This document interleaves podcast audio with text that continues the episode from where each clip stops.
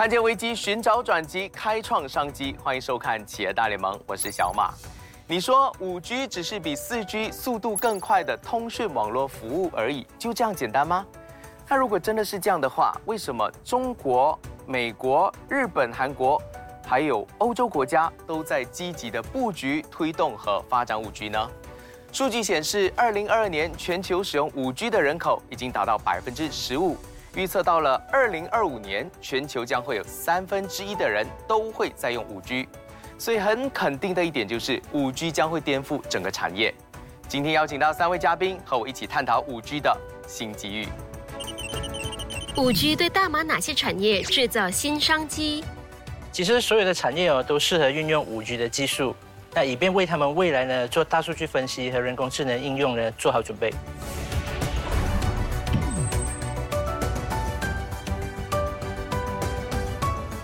五 G 将会为种植业带来很多新的商机，尤其是有种业，因为五 G 将会有效解决人工短缺的问题。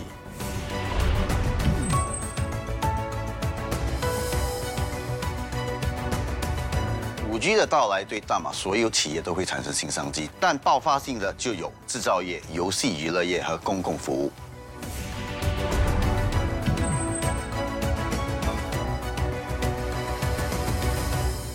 三位嘉宾都告诉同一件事情，就是五 G 的这个趋势是避无可避，而且所有的产业可能都会有影响，甚至是可以借着这个红利好好的发展的。所以呢，我们今天来谈谈五 G 的这一块啊。在谈之前，我觉得要跟所有观众朋友们上一堂通讯课，到底五 G 是怎么一回事？我们来看这一张图哈。其实，在一九八零年代就出现了一 G，九零年代二 G，二零零零年三 G，然后到我们熟悉的四 G、五 G。其实这一块都等到你看到了之后呢，有什么特别想要提的？就是一 G 到五 G。我发现到了一点，就是每十年就是一 G，这个是以前的人定下来的吗？还是根据时代的发展，我们就慢慢真的就是哎这么的摸索下来的？其实很多人不了解，它这个其实是一个演化的过程，就是说在科技圈刚好每一代它就大概是十年这样子，嗯，它有经过一个成熟期，然后还有一些就是说，哎，大家慢慢的习惯了它的应用，然后这些应用延伸出来之后，大家对它有更多的需求，更多的要求，嗯，然后我们房间其实有一个呃算是玩笑话，我们常常。都说单数的这个 generation，就是一 G、三 G、五 G 啊，啊都是不会成功的。然后二 G、四 G 都是会比较火的。哎，你这样这么说，我这一期节目还要录下去吗？啊，当然还是要继续录下去。所 以我们我们就是要一起来打破这个魔咒，说哎，到底五 G 怎样可以让它成功？一 G 和三 G 它不成功的地方在哪里？其实它也并没有不成功，只是说它带给我们的那个变化没有那么大。比如说我们从二 G 换去三 G 的时候，三 G 其实还是一个。个别媒体，比如说我们还是在看图片啊，或者在听一些 MP3 嘛，以前的时候就下载一些铃声这种感觉，然后到视觉的时候，它整体的那个体验就大幅度的提升，所以才会有这样的一个感觉。是，那 Kevin 你在通讯业那么多年，其实你自己也感受到从三 G、四 G、五 G 这样子下来，自己最大的感受是什么？其实像 Dr. Lau 说的，对。二 G、三 G、四 G，其实改变是在大大部分都是在那个速度，就是量，嗯，对不对？如果你看五 G，其实五 G 带来的改变是突破性的。第一，它是快，对，其实那个大部分每个人都了解，就是快，是快，在某一些领域其实是会有很大的帮助，嗯啊。它第二个是它的所谓的 latency，就是它可以很及时，就是所谓的那个延误会很低。嗯，例如说你两个点都用五 G 连线的话，你差不多你的体验是 real time，嗯，就是及时的，不会说有那个零点二三秒、零点五秒那个延迟。第三点是它的那个量，量多量化。嗯，也就是说四 G 的在一个。一公里范围里头能就是同时接上的那个切入点是。就是手机啊或者 IOT，嗯，是高达大概不超过两万，嗯，但是五 G 可以高达一百万，嗯，也就是说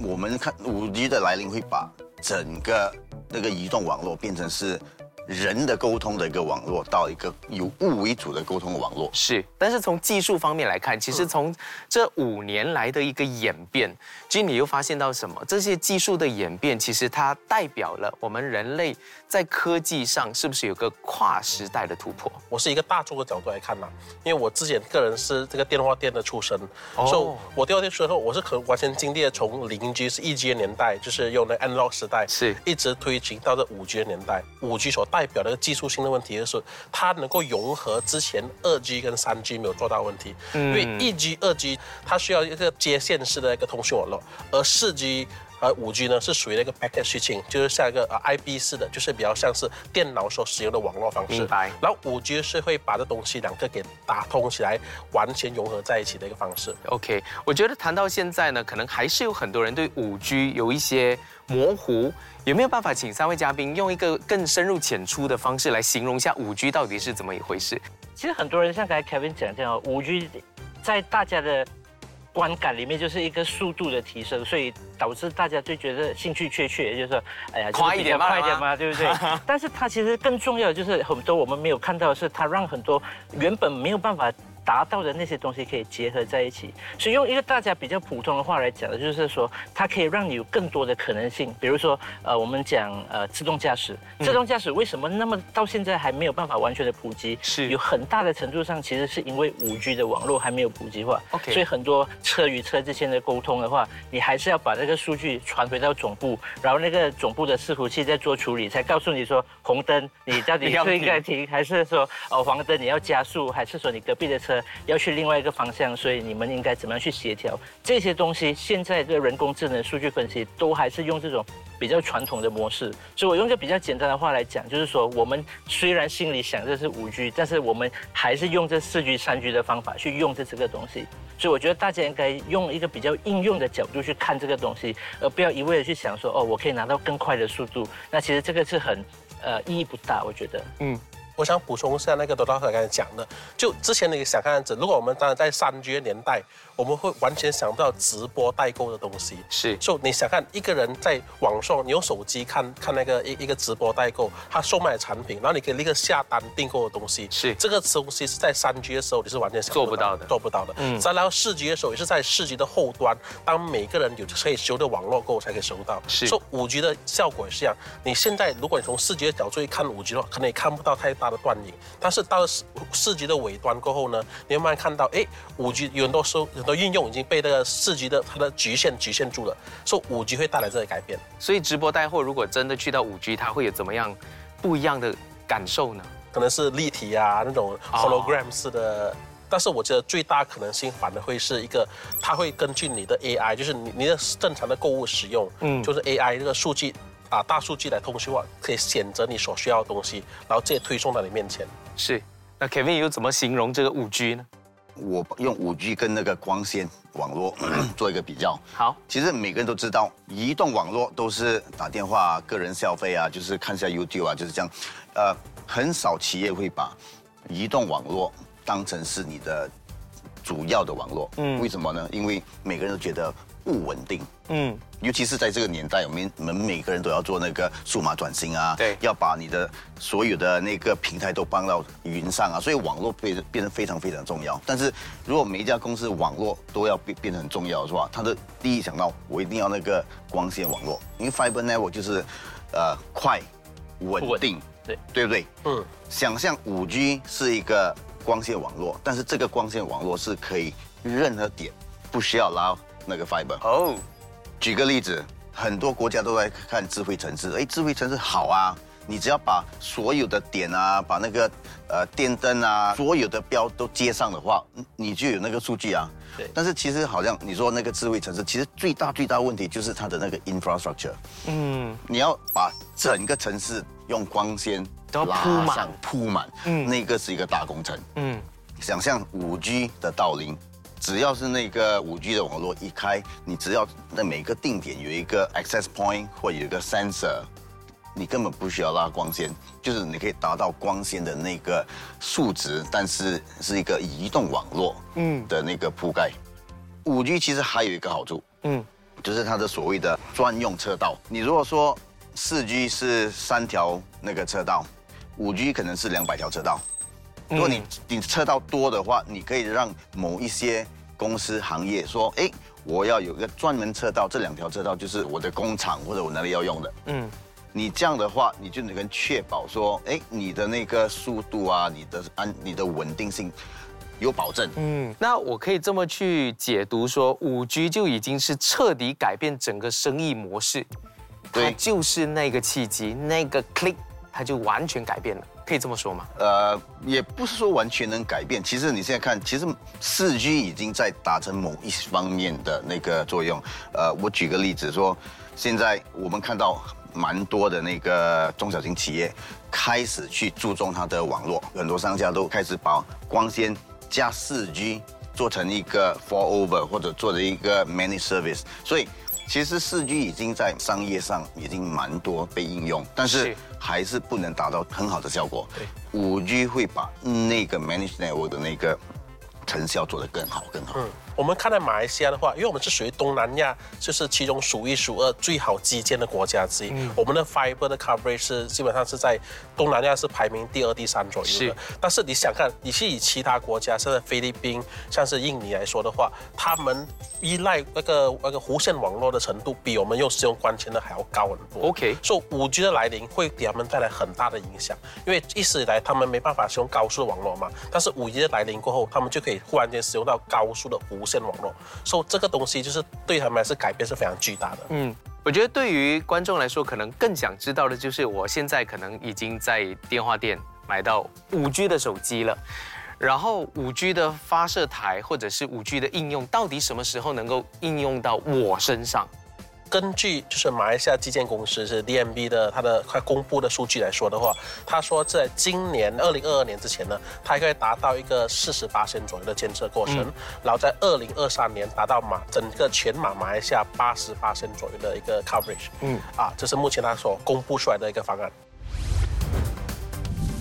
光纤网络 （Optical Fiber） 光纤网络是指一种利用光与光纤传递讯息的方式，属于有线通讯。具备长距离、容量大、保密性好的优势，对电讯工业是一种革命性的技术。光纤的传输速度可高达二 tara bay 技术广泛用于传递电话、网络、有线电视的讯号。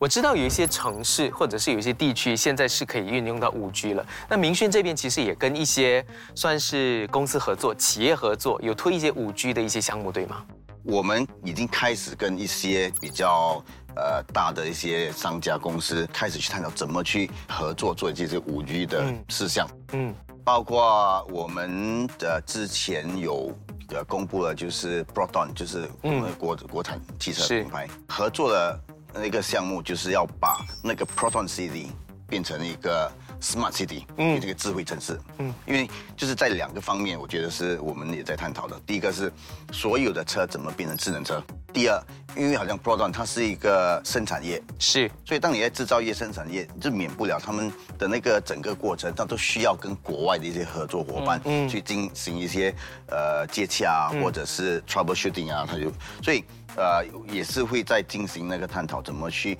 呃做一个好像 virtual reality 或者 VR 的那些项目，这样他就能就是远程的可以去 troubleshoot 啊，有什么难题啊，要需要一些工程师 engineer 在同国外一起沟通，所以那方面就是五 G 会对制造业造成非常。呃，大的一个效益是，其实董德拉你怎么看待这样子的一个发展？其实跟像 Proton 也跟机场这些可能有更多的一些合作，其实这一些就可以让马来西亚的民众或者就是人民知道说五 G 到底是怎么一回事嘛？对，因为这些是我们比较切身可以感受得到的，而且是不需要那种等太久，说哦，你可能要等个五年啊，才渐渐看得到效果。嗯，而且有一个东西大家经常会忽略，比如说像 VR，为什么虚拟实境到今天还是没有办法普及？就是因为我们每次戴那个头盔之后会晕，但是为什么为什么会晕？这个很多人不理解，就是因为你看的那个影像它。更新的速度，那个网络的速度赶不上你转动的速度，就是说你从这里我一转头换去另外一个场景，然后这个场景要刷新的话，它没有办法，那个网络的速度跟不上来。所以现在有了五 G 的话，你的速度赶得上来的话，大大的减少你头晕的那个情况。然后还有很多，比如说像医疗产业这种，这种也是大家可以切身感受到的。因为现在的话，很多这种呃，比如说远端医疗，是呃，不管是乡村也好，或者是有些疾病，我们需要外国的这些专家来帮我们呃看诊，什么都好。如果延误太高的话，其实它的延误我们还是说是在 nanosecond，但是已经是或者 millisecond 的话，已经是非常严重了，因为它毕竟差之毫厘，失之千里。所以比如说像自动驾驶或者远程遥控。比如说像呃很多我们国家是很多那种建筑业的去挖矿，你去开那个车的话，其实很危险的，因为很多工业意外都在那个时候发生。所以如果可以用五 G 的话，我们可以远程遥控那个车，那有什么意外的话，也不会有人命的伤亡，它最多只是一些机器或者是那些卡车的损坏。比如说我们常常讲嘛，塞车是一个很严重的问题，解决塞车的问题没有办法再去用道路或者是建更多的 flyover，它其实是让更多这种智慧的服务减少人们出行的那个必要。像以前我们经常。去银行现在就不需要了嘛，所以你越来越少需要出去的话，就可以让你在手机上面用五 G 去解决很多的问题。而且刚才 Kevin 才有 Jindo 讲了一个重点，就是以后它是一个一体化的，不是会再分说移动网络还是说光纤网络，你就是活在一个网络的世界，人物和网络结合在一起，是这个才是我们大家要看到的。嗯，就像刚才讲到的是那个汽车的问题，我就非常有兴趣。科技已经进化到这种程度，它每一个电子车里面呢都是有带着 SIM 卡的，它们电子通讯的。所以当你的车来到一个里程，到了一个下到一个速度的时候，还可以讲，哎，你最靠近的那些充电站在哪里？在哪里？然后你可以现在一起。说这种东西，想到我在五 G 的话，它把这东西要延伸上去。哎，你现在出行的地方，你要去的地方可能会塞车，你要不要提早五分钟走？还是你要往另外方向，还是去另个方向再继续走这样子？它可以自动提醒你。这是五 G 带来的一个和谈到你你你你讲到说那个塞车对不对？其实如果在未来举个例子，那个公共设施如果是有一个智慧城市，每个地方都有三车，哎，这个点如一发生车祸，它一 bang 了，我们就懂了，它就可以联系到那个数据，啊，就会数据就会通知所有的车辆往那个方向的车辆要改道。OK，也是算是 smart car，就是汽车业，嗯，跟一个公共服务业的那个大数据的结合，去达到这些新的一个生活方式。明白。也就是说，五 G 带来最大的效益不是手机，对，是物物物。所以我们说这个是叫一个物联网的一个一个大推手。是有一句话叫做万物联网，对，就是应该就是。这个概念了，对对，我觉得今天聊了非常的多，关于就是这个五 G 的东西。大稍后回来呢，当然再聊一聊关于就是如何改变生活。因为有一句话叫做四 G 改变了生活，那五 G 改变了整个社会。很多的国家已经走在前头，实验五 G 的各种的可能性。接下来这支影片的场景呢，可能就会在五到十年之后，会在现实中发生了。五 G 未来世界产业新经济即将引爆。根据汽车产业预测，最快在二零三零年，我们将会进入自动驾驶智能车，也就是无人车的时代。这意味着五 G 物联网势必掀起交通产业革命，减少交通事故，侦测回避拥塞路段。你的手机每一天都能发给你最佳的行车路线，甚至是建议你最佳开车的时间。你能想象不再塞车的马来西亚吗？你也许会质疑无人车的安全性。不过，一旦五 G 技术普及，各个产业将全面启动，新产业、新商机就会扫清你的疑虑。五 G 的特性是高速、低延迟、大容量，没有断点的即时数据传递，低温运送医疗药品、各种疫苗，全程云端监控追踪，掌控医材运送温度。五 G 还能应用于远距看诊和开药。人在新加坡的外科医生戴上 AR 眼镜，手术导航，指导几千公里以外的机械手臂和医疗助理，借由影像传输进行开刀手术。低延迟、高传输的优势，让娱乐产业有了新趋势。柏林的钢琴家跟伦敦的演唱者不受地域限制，零时差同步演出。体育赛事透过五 G 技术转播，观众可以调整视角观看赛事，就像人在现场一样，更加紧张刺激。当五 G 结合 AI、IoT、智慧城市、智慧社区、智慧生活，都将不再是科幻电影的情节，而是多几年我们就可以看到的生活场景。有一句话说：“四 G 改变生活，五 G 改变社会。”五 G 将掀起的产业革命，将影响衣食住行、公共交通、远端医疗、电商、物流、教育、娱乐等等。对这个未来的世界，你有看到新商机吗？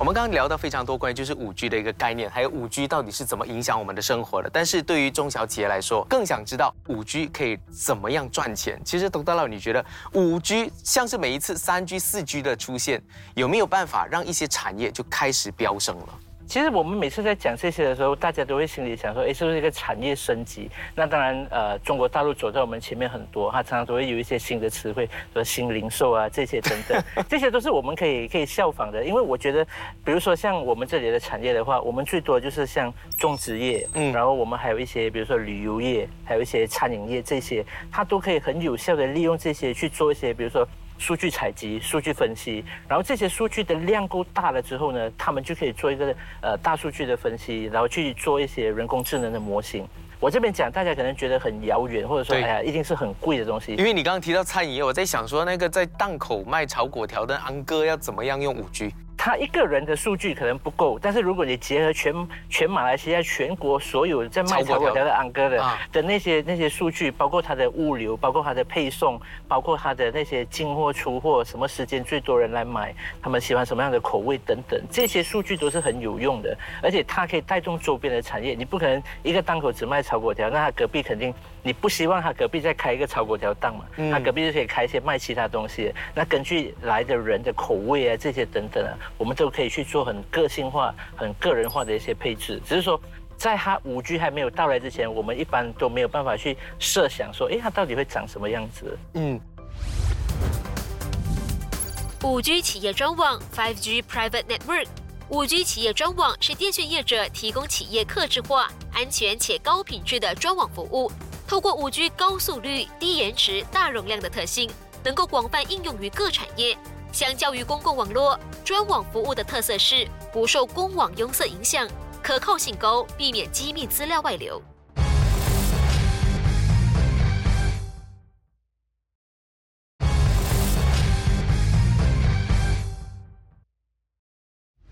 五 G 万物联网时代，未来经济无限商机，全世界都在积极建设五 G 万物联网的时代，很快就要来临。智能城市、智能农业、远程医疗、无人驾驶等新技术，革命性的高速网络宽频，将生活的便利性提升到令人难以想象的境界，也势必带来新的经济模式。五 G 可以带领我们进入全新年代，一个万物互联的年代。比如说我们所听说的智能城市、智能农业、远程医疗、无人驾驶等等，五 G 可以高达 10GB per second 的传输速度。这理论上是四 G 的一百倍。五 G 不仅可以带来带宽的提升，它其实有三类技术：第一是 High Speed、Low Latency 和 Multiple Connections，这个都会为我们社会带来无限的变革。五 G 的赋能技术能够为企业带来新商机，例如未来智能家电将随处可见，企业就必须要为新形态业务需求做好准备，以免错失了时代的风口。在五 G 不仅是提高网速，它其实是一种赋能技术，就是我们所谓的 enabling technology。比方说，呃，市场上的 IOT 产品越来越普遍，例如家居系统、闭路电视，我们都可以通过五 G 手机来遥控。而我们明讯也有能力，也充分准备好，通过移动连接、固定连接、云端、物联网、数码解决方案，满足各方位的业务需求。更重要的是，我们有一群高技能的 experts。通过托管服务 （managed services），让企业家可以更专心的拓展他们的事业。为了迎接五 G 新经济的需求和成长 m a s s i s 在二零二二年六月跟十六家企业伙伴成立了全马最大的五 G 联盟，也就是五 G Alliance。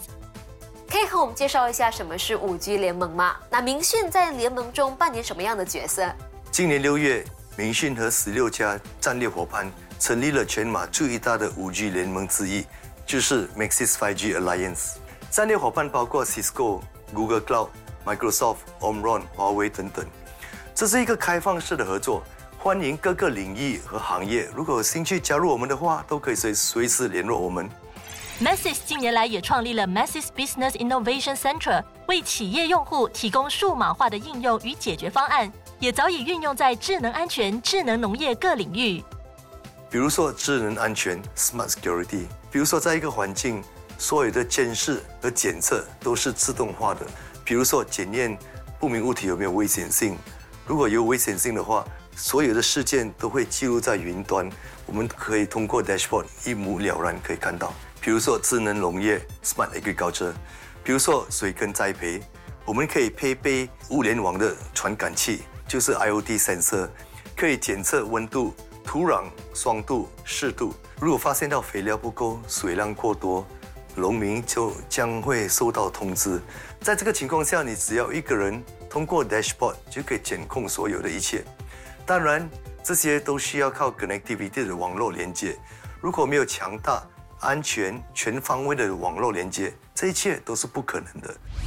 刚刚俊在一开始的时候有提到了种植业的这一块，很有可能在五 G 的时候脱胎换骨。就在东南亚来说，特别是马来西亚，我们的种植业本身是占了我们国家的很大的出口比例，特别是油棕业本身。而且在在这次疫情方面的时候呢，我们人口红利就正在下降中，我们需要外劳的那个机会越来越来越难拿到那个外劳，所以很多时候很多企业他们逐渐进入这个自动化企业。那自动化企业的话，需要有足够的网络来 cover，就是让它的传感器、让它的自动化机器可以完全运作。他们就可以完完全全把这他们的机器给放上网，然后就可以就远距超充。所以我们可以看到油棕业接下来就这几年里面，它慢慢步入就是使用个那个自己的 private network 的一个五 G 网络。因为第一点，五 G 给来的安全性也比较高，嗯啊，然后第二点是五 G 它的 coverage 它的那个速度性质本身也是会比较好的一个呃一个前程本身。是讲到农业哦，马来西亚的农业其实生产力其实不高。嗯，因为马来西亚第一，我们都靠人工，对，是，所以种植业的那个收成好不好，其实靠很多因素，阳光，对，雨量，包括它的那个土壤，这所有的因素做对的话，其实对它的产量会提高。对，我们呃做一个项目，就是把所有的 IOT sensor，就是第一放在土壤，去测试你钾磷酸的含量。嗯。第二就是在你的农业的那个环境，就知道那个降雨量啊，或者知道那个呃温度啊、太阳啊、光线的那些测试。有了这些测试，用那个大数据，可以去自动的去调节你什么时候需要去呃灌溉，什么时候哎我们那个泥土要加肥，所以这些就可以取代员工人工，而且它更准确啊。所以这方面就是好像五 G 啊或者物联网 IOT。可以大大的帮农业提高它的生产力，而且每次做到数据分析，其实中小型企业只要抓住两个重点，在任何的时候，比如说要投资五 G 的话，你只要记得这个东西到底会帮你赚钱或者帮你省钱，嗯，这两个是最主要的。再有，我可以补充一个，讲到种植业，一定要讲一下养殖业嘛。嗯，养殖业其实很多时候，他们比如说像发生瘟疫，比如说养鱼、养鸡的那些哈，它很多时候我们可以用这些刚才 Kevin 讲的 IoT 的这些 sensor。传感器，比如说，哎，今天有一只鱼，呃，生病了，或者有一只鸡发烧了，或者是活动力特别低的话，都可以第一时间去侦测到，然后就可以把那些呃猪或者是鸡这些东西的及早把它医医治，或者是把它隔离开来，这样的话可以大大减少我们大量去扑杀那些没有生病的鸡只、猪只的这些问题。我大胆要问一个问题，就是如果五 G 提早在二零二零年三月的时候发生。我们的疫情会不会就不会那么严重了？哎，这个肯定的，因为比如说，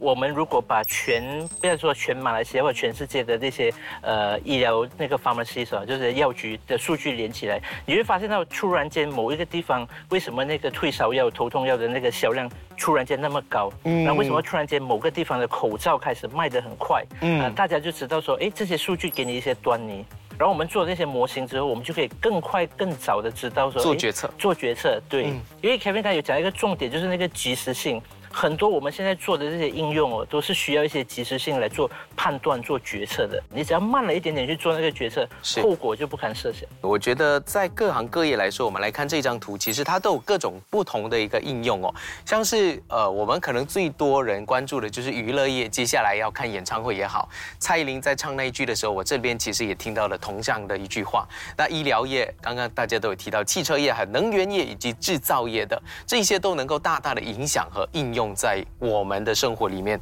其实从技术的角度来看哦，它会不会要花很多的费用就举个例子来说好了，就当时我记得四 G 的电话开始是 iPhone 的四 GS，就是二零一一年，就当时啊通讯费的确是蛮高的，每次当时在建三百块钱左右。对，但是同样的那个四 G package 呢，现在可以到三十多块、四十多块就买到了，所以这一段时间就花了十年的时间。嗯，所以我是觉得，如果你是提早进入这个五 G 的那个行业的话，你可能需要给出一些比较高的费用，但是你会取得一个领头羊的一个优势本身。嗯，多多那，你又怎么看待这个费用的问题呢？其实哦，呃，每次我们在衡量一个费用，其实都是看它的 ROI 嘛，就是说你的投投入产出比。所以一些产业，比如说他们真的不太需要的话，他们可以观望态度。那个我觉得大部分的公司都会这样。但是我希望那二十八线就是真正有用到的、真正有需要的，那他们可以先采取一个像君讲的这样，他们可以先做一个先锋。因为很多这些我们看到的这些应用程序，你四 G 年代我们现在看到的，比如说像那些短视频啊，嗯，比如说拍。照啊，这些等等等哦，它都不是说哦，因为有了四 G，所以这些连带着一起来的。而是说，哎，有了四 G 过后，我们原本对照片、对那个影影片的那个画质的那个要求就提高。提高。对，中小型企业可以往这个方向去想。我的那个变态理论都是这样子。OK。第一个就是心理变态。嗯。你要怎样让你的顾客，因为你有了五 G 这个服务之后，他心里感觉很舒服。嗯。而且这个舒服不是一点点，是两倍舒服、五倍舒服这种。然后一个就是物理上的变态。比如说你原本哦，因为你没有用五 G，所以你有很多分行，你的这些数据没有打通，没有连在一起。但是因为你有了五 G 之后呢，比如说哎，你现在去到每一家医院、每一家诊所，只要它是连锁的，它数据都可以共通。你去这些商场、卖场或者是连锁商店都可以，也就是他心理上舒服，物理上也舒服，然后他整整体的感觉就很好。那你就会变成说，哎，这个企业就是真正有利用到五 G 去完成，呃，他要达到那个使命，而不再是只是说，哎，从速度上面去一直做文章罢了。嗯，其实 Kevin 你自己观察到，如果五 G 出现了，它对电商或者零售业来说，它又会怎么样有一个跨时代的突破呢？真正五 G 的那个所谓的应用的软体或者硬体的那个研发，还需要一些时间。也就是说，真正我们说的五 G 可以的那可以带来的那些所谓的 sensor 啊、IOT 啊，包括那些 big data 那些东西，可能还需要一些时间，是对不对？但是我觉得很有一些东西是中小型企业可以马上实现的，就是我觉得很多中小型企业老板现在都把那个手机费当成一个 expense cost。对，我们开始接洽到很多公司，开始把你的手机或者你的四 G，这个这个会接到你的五 G。呃，当成你的投资，或者是怎么把它变得有生产力？嗯，举个例子，因为我们 COVID 那个 MCO 过了，其实现在老板头痛是很多员工，你这样就是回来上班，不想回来，他不想，甚至辞职，对不对？对对对，因为威胁你要辞职，威胁你，所以 这很多老板的那个头痛。嗯，其实如果你想要说，哎，我现在把你现在原有的那个手机。当成是你工作的一个那个工具，嗯，我怎么把我现在公司运作的一些软件的程序，呃，放在那个手机上，变成哎，如果你的网络好，你有四 G，甚至如果五 G 来临，有个五 G 给你，你可以在家工作，一个星期可能两天在家工作，其实这个对两方面都好，嗯，对不对？第一，哎，员工可以高效率啊，在家能有这个稳定的网络；第二，员工不需要每天就是花一个一两个小时赛车，他那一两个小时可以。真正为公司做出贡献。其实这样的话，他就会把这个太当当时当成是一个投资一个工作的工具。是，所以在 HR 在算账的时候，其实这个东西是必然应该要每个人都拥有的一件事情。物联网 IOT Internet of Things，广义而言，物联网包含任何可以连线至网络的物体或东西，透过配对感测器、软体和其他技术，与其他设备及系统传输和接收资料。二零二一年，全球已经有超过一百亿台物联网装置。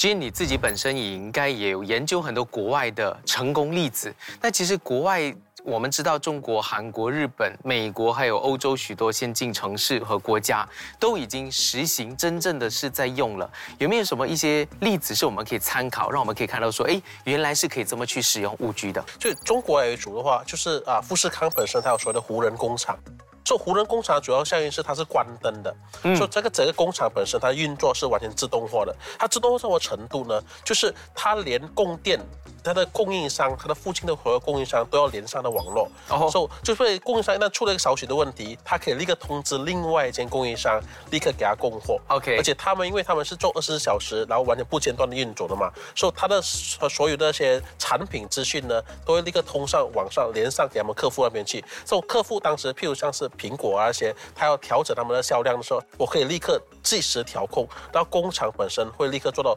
及时的调控，通知供应商，通知供电量，通知那个产能本身，去给它下降下来。而且我补充一下，就是我们今天讲了一整一整一整集哦，大家会觉得说，哎呀，你们三个就一直讲，其实我们一直一直都有这种，比如说像光纤啊，是或者四 G，其实感觉上现在我们讲的这些东西，四 G 跟光纤都可以完成的，对不对？但是其实不然哦，因为五 G 呢，它带给我们的是开拓另外一个篇章的，它可以让更多的这些。呃，比如说像区块链啊、元宇宙啊这些所谓比较概念性的东西哦，可以落实，对它可以成真。嗯，对，它是四 G 没有办法达到的。比如说，我现在讲一个很简单的例子嘛，小马在家，比如说你在工作，你在发一个电邮，可是你孩子一个孩子在玩游戏，一个孩子在看 YouTube，基本上家里的网络就会很明显的感觉到会慢了下来。是，然后再加上可能邻居啊什么也在做一些高流量的事情，所以五 G 的频宽哦，它带给我们频宽的增加不是一点点的，不是多两。两条链那种是多两百条链的那种。对，所有的工厂是说制造业，就是比较大型制造业，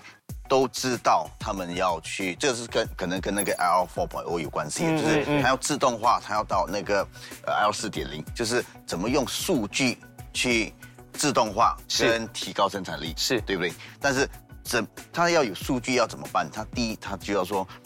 整间工厂都要有那个感应器，感应器的那个速度都要是及时。其实现在蛮蛮多工厂最大的问题是，我要这样做的话，以现有阶段，其实现有阶段唯一能做得到的，就是及时，就是用光纤。嗯，但是你要光纤铺满整间工厂，其实是很耗时、很耗力。对，其实五 G 可以带来就是，哎，你现在你可以做光纤做得到的东西。但是你不需要去铺你的那个光纤网络，嗯，你只要把那些所谓的五 G 感应器在你工厂那边都在每个地点都去设置的话，你你马上你那个所谓的无线网络有那个光纤的那个质量是。的无线网络就马上可以成型，嗯。我想补充一下，就刚才说到，刚才说为什么 WiFi 其实不大适合东西，因为很简单，如果你设置了一个 WiFi 网络的话，这样是由工厂个人本身来去管理这个网络，它的安全性啊，它的可靠性，它的那稳定性，还有装置本身都是一个 cost，而且你还要继续缅甸下去，你要去啊保持它稳定。但是如果你使用的是一个呃工业性的，就是像是电信公司的提供的五 G 的话，这样你就不需要去烦这些东西，你就把这些东西交给专业人士来做。而只是要付给那个五 G 的 SIM 卡的费用本身，嗯，所以比起很多那些厂商来说，他们觉得，哎，如果我设置一个 WiFi 网络的话，可能我要请个专才，还要请一个公司，请外来人，我倒不如直接跳转五 G。这也是大部分那些啊对一些可靠性有需求的大型企业，他们所注重的事情。我们看到越来越多这样的例子，我要开始做数码化、数据化，但是网络是一个很大的问题。嗯，他们因为网络的科技可以说有光纤啊，又有。四 G 啊，你自己去管理的话，还有很多其他问题，不只是那个速度，还有安全性。它那个 router 要放在哪里，就已经是最大的问题了。还 还有最近最安全性啊，可能被被人入侵啊。对，所以去年我们成立一个新的部门，我们叫托管网络托管服务，就是 Manage Network Services 啊。就是说，现在如果你是商家，不管你是生产线，或者你是零售，你有很多分行，或者你是物流业。他们的问题就是，哎，我我现在我要把所有的那个产业都接线上，但是我不想去管理。这个就是叫 manage network services，就是托管网络服务。我们一个部门就是会跟公司接洽，说你跟我说你要什么。如果你的你的需求是我五十家分行我都要稳定的网络，不可以有那个 downtime，是，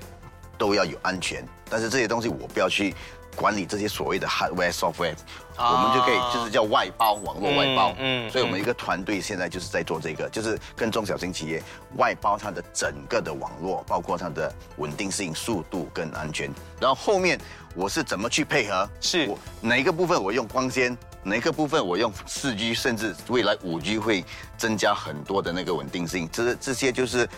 中小企业不用去烦。我听到这里，刚刚 Kevin 有提到关键的一点，就是当你要数码转型的时候，你一定要用到网络。所以其实回归根本哈，中小企业如果要真的要用到五 G 的话，前提是数码转型。对，因为如果没有数码转型的思维，或者是他没有那个整盘的全盘的计划的话，去到六 G 对他来说也是没有用的，对吗？其实数码转型，很多人是以为哦，它是一个一个动作，比如说啊，把我的那些呃理账系统啊弄一下啊，这些之前有什么呃 GST 也好，SSD 这些系统买一下，这些只是初步，这些只是工具罢了。它最主要的是一个思维的东西，也就是说，你真正的是要去把这些东西放到云端上面去。前一阵子大家看到很多，比如说银行盗款啊什么等等。我们就有一个印象说，哎，这个好像呃云端不安全，但是云端或者是像明讯这种托管服务，其实是比你自己照顾你自己的东西更安全。那你其实如果没有在用这些托管服务的话，你基本上就是好像把一个 USB 放在随身带着，然后你去到哪里，这个东西可能会不见掉。是，所以数码转型的话，其中一个关键就是说这些东西全部放到云端，那它可以同步。也就是说，我们可以很有效的去管理，说，哎，公司高层可以看到这些所有的东西，那管理层可以看到一些，然后执行层面的员工他可以看到一些不同啊，只属于自己部门的东西，这些都是可以很有效用一些呃代码啊这些去管理它。所以数码转型其中一个最重要的部分就是这个，然后再来的话就是它的运作。我们现在很多时间是花在沟通上面的成本啊，比如说你今天老板要知道说，哎，营业部啊、销售部的怎么样，他就要打电话给销售经理。那销售经理也不可能马上去背这些东西的，因为很多这些数据他都要去调，所以你有数码转型了过后，这些数据连在一起，他拉一个仪表板，英文叫做 dashboard，那，他就可以看说，哦，这个是这个月的业绩，我们下个月呃离我们的这个季度的那个目标还有多远等等，那他们可以马上做出及时的调整。所以，我们今天讲到很多都是这种及时性啊，帮你做决策、回答问题。所以这是数码转型的其中一个核心，就是在这里。所以五 G 的来临，其实更代表说我们更加需要去做数码转型的这一块。其实 Kevin，你自己的部门有没有已经在开始规划，像是 Business Solution 的这一块，是可以给中小企业更加附加更多的价值的？其实有。呃，有两方面，第一个就是刚才我说的那个，呃，就是托管网络，对，所以这个是一个，呃，你说到五 G 带来的那些所谓衍生的那些新的产业或新的那些效应的话，其实整个大环境，五 G 是一个平台，嗯，你要真正的做得到，说你要有真正在平台上衍生这些产业或者效应的话，你需要硬件，嗯，所谓的那些感应器啊、sensor 硬件是很重要，你需要软件。你需要应用程序，其实这个也是中小型企业可以去看的一个商机。嗯，所以商机不一定是在应用五 G 的商机，商机是在未来的这三年五年是会有很多新产业的创的的那个诞生。嗯，怎么在利用五 G 的平台创造一些新的事业、新的一些应用程序、新的一些硬硬件的的的那个需求，所以我们。在今年 launch 一个叫做明讯的五 G 的 Alliance Partners Alliance 的一个 program 联盟吗？一个算是联盟哦。这个联盟就是希望用明讯来做一个平台，结合所有的硬体制造商、软体的开发商，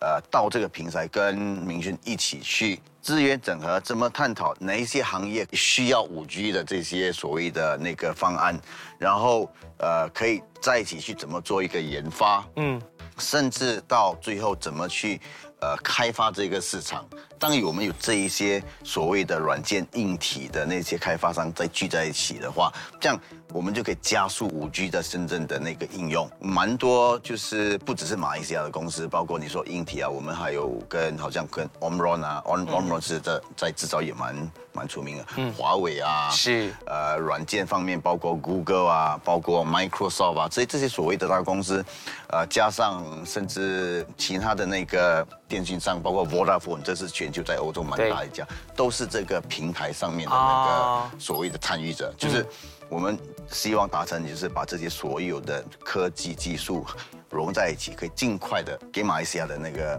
中小型企业带来比较看得到的那些效益。我觉得今天我们聊了那么多关于就是企业要怎么去抓住这个五 G 的。它一开始冒出来的那个拳头，我们要马上给去抓住它。有一些什么样的一个方法，让中小企业或者就是企业现在如果真的是很想要抓住那个脚步的话，有什么东西是可以给他们建议的？Kevin，我的建议是，每个人说都在说，哎，等五 G，等五 G，我们再做一些比较大的动作。我们真的在等啊。对，我的建议是说，所有的中小型企业，我建议是，呃，先开始考虑现有的四 G，提升你的那个工作效率。是，先从那着手。你开始有那个概念，你开始去进行一怎么利用一些无无线网络来帮你的整体的工作，呃，提高一些效率的话，当五 G 来临的时候，你你已经准备好了，你知道那个概念怎么做了，你就可以马更快的进入那个步骤。简单来说，就是最大化现有的资源。对，呃，因为现现有的资源如果都还没有最大化的话，就网论说接下来要跟最新的一个科技做结合。来，多德到最后再给一些中小企业的建议。那我就跟 Kevin 来一个不一样的哦，呃，大家要去想哦，石器时代的结束哦，并不是因为你的石头用光了嘛，所以也就是说，你不能说真的是说，哎，等到呃四 G 完全要退化了，要退休了，才去想说啊，好了，现在五 G 终于来了啊，我看一下五 G 可以做什么事情。嗯，但其实跟 Kevin 讲的是一样的，也就是说，那他现在就应该去想说。特别是中小型企业，因为你在面对这种呃大国是竞争的时候，这种博弈啊，你要弯道超车的话，那你肯定是要做一些跟人家本质上完全不一样的。所以直接去想说，哎，如果我有五 G，我有六 G 的话，我要做怎样的应用，然后再把它降低一点哦，降维打击，看一下啊，我现在适合做这个东西，再从这边去着手。那我觉得这两个观点加在一起的话，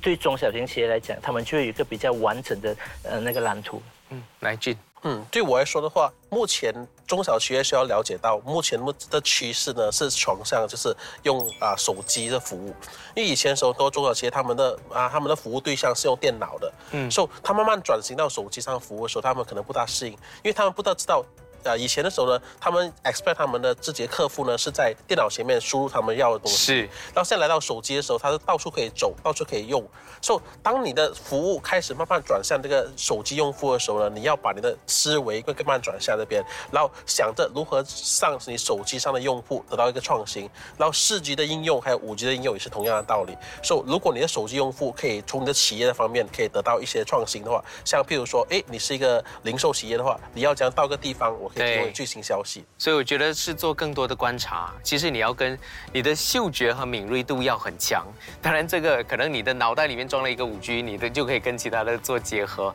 但是你平时就要多观察、多看，像是我们企业大联盟这样子的节目，就可以得到更多的这样子的一个信息。当然，后疫情时代呢，也大大提升了无接触经济或者远距办公这一类新形态的应用发展，加速了产业界数码化的脚步。数码转型，企业必须跟得上。产业趋势变化就跟五 G 的大宽屏技术是一样的，只会越来越迅速。而马来西亚的企业和商家不能跟世界脱轨，观望五 G，展望六 G，等于把握先机。谢谢今天所有的来宾。那我们今天聊五 G 聊得非常的开心，也希望中小企业能够把握这个契机。企业大联盟呢，这一季来到了最后一集，我们后会有期。如果你是提早进入这个五 G 的那个行业的话，你可能需要给出一些比较高的费用，但是你会取得一个领头羊的一个优势。解决塞车的问题，没有办法再去建更多的 flyover，它其实是让更多这种智慧的服务，减少人们出行的那个必要，让你在手机上面用五 G 去解决很多的问题。五 G 的来临会把整个移动网络变成是。人的沟通的一个网络到一个以物为主的沟通的网络，有一句话叫做万物联网，就是应该就是这个概念。